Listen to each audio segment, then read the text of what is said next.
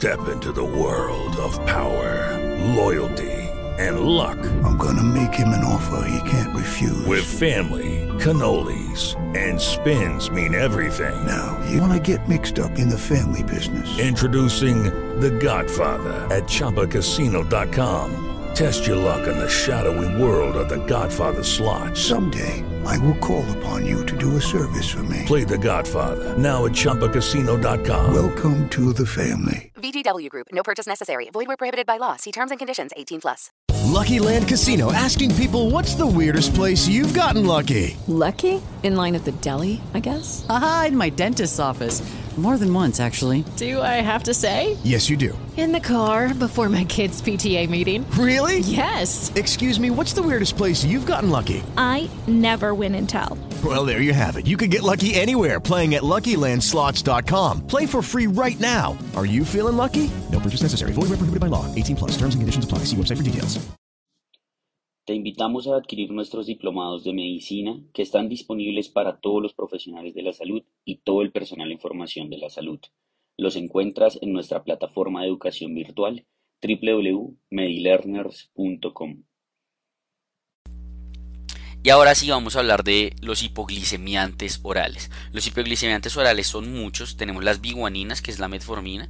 Tenemos las tiazolidinedionas. Los secretagogos de insulina, donde tenemos a las sulfonilurias y todo lo que tiene que ver con los incretinas, que sería GLP1, DPP4 y e inhibidores del SGLT2 y ya otros que no nos importan tanto, digamos que estos van a ser los principales con los cuales vamos a tener nuestro armamento para atacar la diabetes de ese paciente, pero existen otros ya más raros que casi no se utilizan como el colobesevelam, eh, la milina y estas cosas, ¿listo?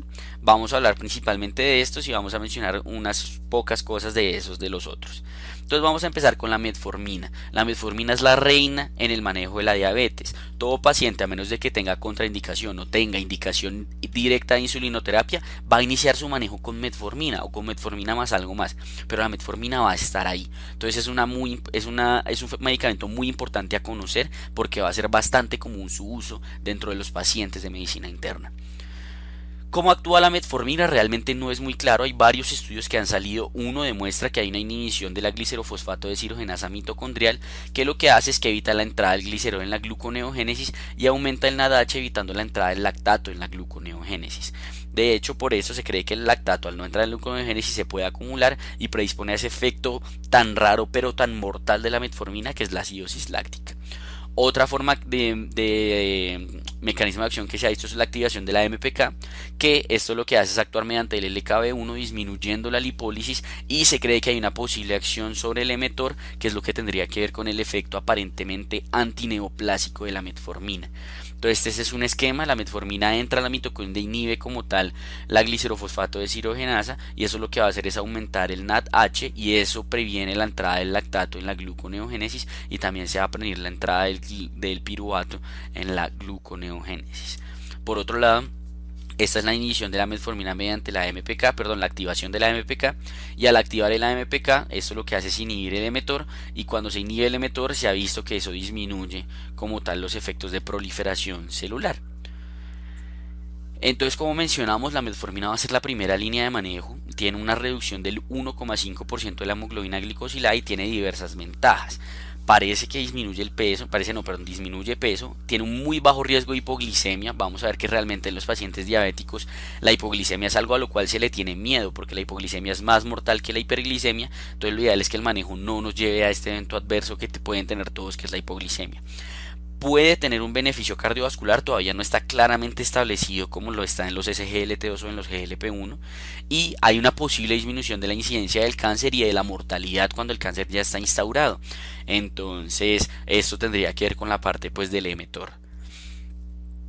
La posología, existen varias presentaciones, aquí en Colombia que yo sepa esta es la de 850 y ya, con dosis máxima de 2550, pero realmente arriba de 1500-2000 eh, los efectos hipoglicemiantes son muy bajos y lo que se hace es aumentar el riesgo de eventos adversos. Entonces realmente después de que el paciente tiene dos tabletas de metformina se le suele iniciar un segundo medicamento.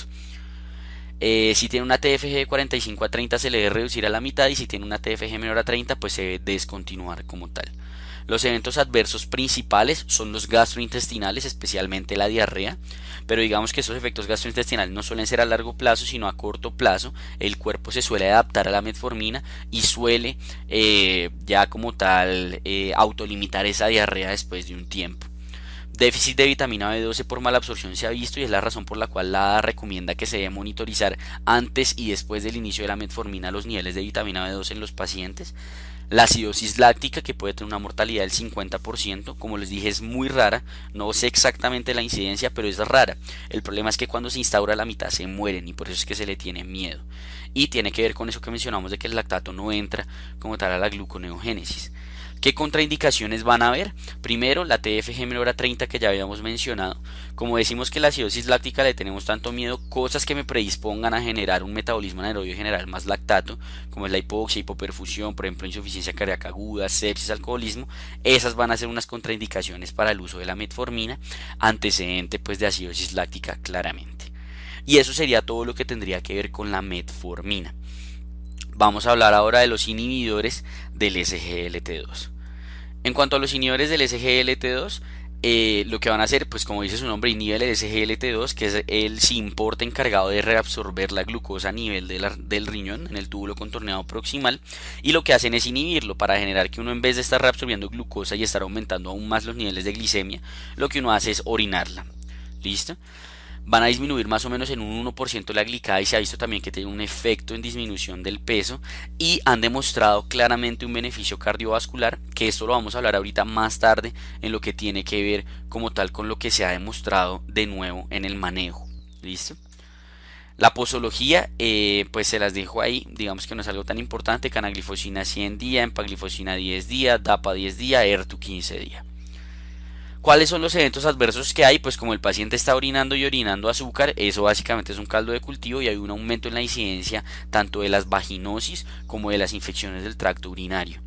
Además, se ha visto que la canaglifosina confiere un mayor riesgo de amputación y de fractura en los pacientes con baja densidad mineral ósea y en pacientes sobre todo con riesgo de tener pie diabético, ulceraciones y cosas por el estilo eh, la cetoacidosis euglicémica se ha visto que pues claramente como el paciente puede estar desencadenando toda la fisiopatología de la cetoacidosis que vamos a ver ahorita más adelante pero como está orinando toda esa glicemia que tiene además presenta la acidosis presenta la cetosis pero no presenta la hiperglicémica la hiperglicemia perdón porque pues ese azúcar se está como tal orinando ese que hay un posible aumento del riesgo de cáncer de vejiga y se han reportado casos de pilonefritis, urosepsis, gangrena de Fournier. De hecho, la FDA ya sacó un warning como tal con lo que sería el aumento en la incidencia de la gangrena de Fournier. ¿Cuáles van a ser las contraindicaciones teniendo en cuenta lo que hemos mencionado? La diabetes mellitus tipo 1 por lo del riesgo de la cetoacidosis euglicémica, diabetes mellitus tipo 2 con riesgo de cetosis, una TFG menor a 60 para la apaglifosina y ertuglifosina y una TFG menor de 45 para la EMPA y la canaglifosina. La razón de esto no es que a, concentraciones menores sea dañino o algo, sino que realmente no se sabe qué pasa si se da a TFGs menores, a tasas de filtración menores, porque los estudios realizados tenían como límite estas tasas de filtración. Hay que tener cuidado con otros fármacos que causen falla renal y hay que tener precaución en pacientes con baja densidad mineral ósea, sobre todo lo que es la canaglifosina por el riesgo de las fracturas, riesgo de IU o riesgo de fracturas y amputación con la canaglifosina más que todo. Riesgo de amputación nos referimos a pacientes ya con pie diabético instaurado, con neuropatía diabética, etcétera, etcétera. Vamos a hablar ahora entonces de los GLP-1. En cuanto a los GLP-1, eh, ah, algo importante, eh, dentro de los ISGLT2 pues tenemos que siempre pensar en los nombres, ¿no? Acuérdense de los nombres porque muchas veces no les van a hablar de esto, sino que les van a hablar del medicamento específico. Entonces todo lo que termine en glifosina pues va a ser un SGLT2. En cuanto a los GLP1, eh, pues tenemos que son unos análogos como tal de GLP1 que van a ser resistentes a la enzima, a las enzimas que se encargan de degradar las incretinas, que en este caso pues es la DPP4 va a generar el efecto incretina, es decir, que va a disminuir el vaciamiento gástrico, va a reducir la secreción de glucagón y va a estimular la secreción de la insulina como tal. Disminuyen en cerca de 1% la hemoglobina glicosilada, haciendo más grande el efecto del semaglutide, seguido del dula y el diraglutide y terminando por el lexenatide y lixisenatide. Entonces, si las SGLT2 eran todo lo que terminara en glifosina, eh, los GLP1 van a ser usualmente todo lo que termina en tide. ¿Listo? Eh, ha mostrado, al igual que los SGLT2, un beneficio cardiovascular que es está claramente establecido. Y pues eso también lo vamos a hablar ahorita más adelante en lo que es como tal la instauración del manejo. Y genera una importante reducción de peso. Y por eso de hecho es el único medicamento avalado por la FDA para la disminución del peso dentro de los hipoglicemiantes orales.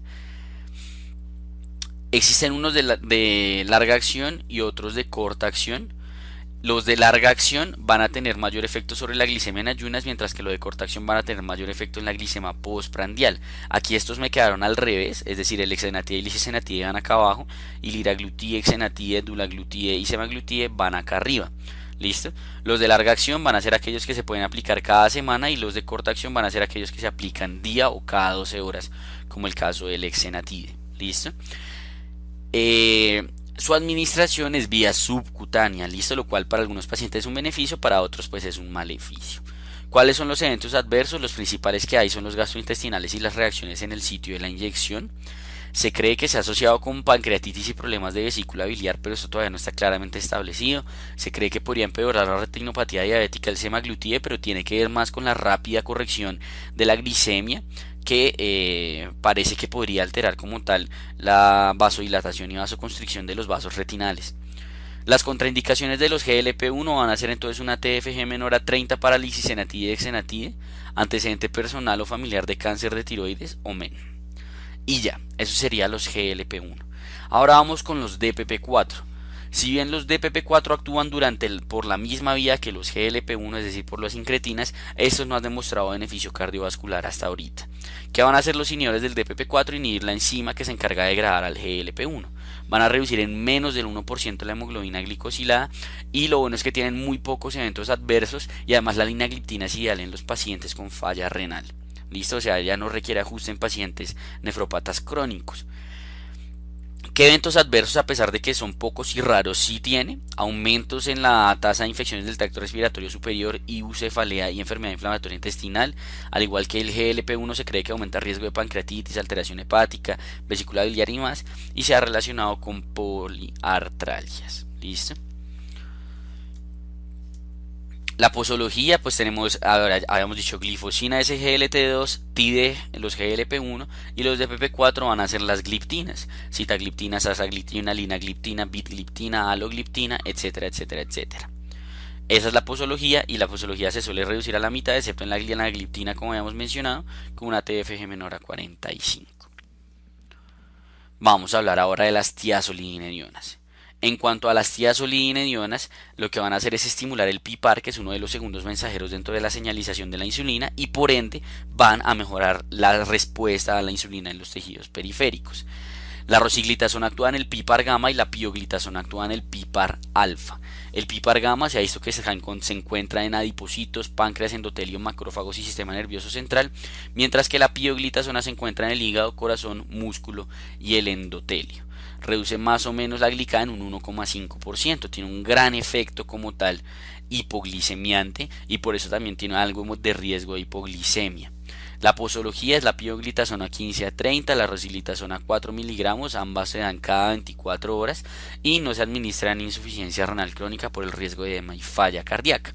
Idealmente se debe utilizar la pioglitazona porque como vieron el PIPAR de la pioglitazona era un poco más específico hacia los órganos que uno le importan en la diabetes mejorar la respuesta en la insulina, mientras que la rosiglitazona eh, se ha conferido un aumento del riesgo cardiovascular y un empeoramiento del perfil lipídico hacia un perfil más pues aterogénico. Los eventos adversos de las tiazolininas es el aumento del peso, que eso se cree que tiene que ver más es con la parte hematosa, aumento en el riesgo de fracturas, por lo que el PIPAR gamma es vía precursores a osteoblastos, 6% presentan edema, se cree que porque el PIPAR gamma expresa los ENAC, y hay un aumento en el riesgo de cáncer de vejiga con la pioglitazona. ¿Qué contraindicaciones vamos a tener entonces? El embarazo, diabetes mellitus tipo 1, insuficiencia cardíaca asintomática y el riesgo de fracturas o de cáncer de vejiga. Confieren como tal contraindicación para el uso de estos medicamentos. Vamos ahora con las sulfonilurias, que digamos sería el último de nuestros seis principales, eh, de nuestras seis principales armas contra la diabetes. En cuanto a las sulfonilurias, lo que hacen es inhibir los canales de, potasio dependientes de ATP, es decir, los mantienen cerrados y generan que se esté secretando de forma continua la insulina, por eso se llama secretagogo de insulina. Reducen hasta en 2% la glicada, es el que tiene el mayor efecto hipoglicemiante y tiene un efecto pues menos duradero que las tiazolinedionas. Se prefieren eh, las generaciones más nuevas que las más viejas porque confieren un menor riesgo de hipoglicemia, que es quizá el evento adverso más temido de las sulfonilurias. La primera generación está la colpropramida, que realmente ya es muy rara verla, y la segunda generación usualmente van así en el orden en el que está la glibenclamida, glipicida, glimepirida, glicacida. Se suele preferir el uso de glicacida, glipicida y diferir el de la glibenclamida por lo mismo de que entre más reciente su, su generación como tal o su creación, eh, hay, hay un menor riesgo como tal de la hipoglicemia. Esto pues es donde va a actuar. Usualmente se suelen unir aquí a lo que sería la, subunidad sur 1 y mantienen cerrado como tal el canal. Ahora, eh, la posología pues tenemos varias dependiendo de la, de la, de la sulfoniluria que se vaya a utilizar. Realmente pues no es tan importante. Ahí están por si las necesitan anotar. En cuanto a los eventos adversos, ya lo dijimos, el más temido y el más común va a ser el elevado riesgo de hipoglicemia. Se cree que hay mayor riesgo de alergias, posible deterioro cardiovascular por la inhibición de los canales de potasio dependientes de ATP a nivel cardiovascular y ya.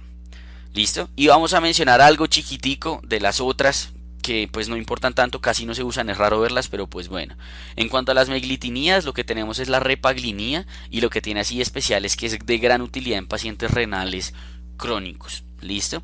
También son secretagogos alterando la función del catán de potasio dependiente de ATP. En cuanto a los inhibidores de la alfa-glucosiasa tenemos la carbosa, eh, lo que hace es inhibir las enzimas que degradan los disacáridos y por ende evitan la reabsorción de la glicemia y pues eso que va a llevar a que uno tenga una menor glicemia pero pues va a llevar a diarrea como tal osmótica, ¿no? Reducen menos de 1% la glicada y no son de primera línea. Tenemos los análogos de la milina que al igual que el GLP-1 eh, actúan igual al GLP-1 perdón, sin estimular la secreción de la insulina y se utiliza como tal el pramlintide. ¿Qué tiene de especial estos análogos de amilina? Se cree que sirven porque disminuyen esa parte del depósito beta amiloide dentro de los islotes beta pancreáticos que al final llevaban a la destrucción de los mismos y al déficit en la secreción de insulina. Pero pues no se utilizan mucho. Y por último el colecebelam, que es una resina de ácidos biliares que promueve la producción de biliar hepática disminuyendo la gluconeogénesis y se da en polvo o en tabletas vía oral. ¿Listo? As a new Western Union customer, you can enjoy a $0 transfer fee on your first international online money transfer. Send money to your family and friends back home the fast, easy, and reliable way. Visit westernunion.com or download our app today to get started, and your first transfer fee is on us. FX gains apply, not available for credit cards and transfers to Cuba. Services offered by Western Union Financial Services Inc. and MLS 906983 or Western Union International Services LLC and MLS 906985. Dale más potencia a tu primavera con The Home Depot. Obtén una potencia similar a la de la gasolina para podar, recortar y soplar con el sistema OnePlus de 18 voltios de Ryobi desde solo 89 dólares. Potencia para podar un tercio de un acre con una carga. Potencia para recortar el césped que dura hasta dos horas. Y fuerza de soplado de 110 millas por hora. Todo con una batería intercambiable. Llévate el sistema inalámbrico OnePlus de 18 voltios de Ryobi. Solo en The Home Depot. Haces más. Logras más.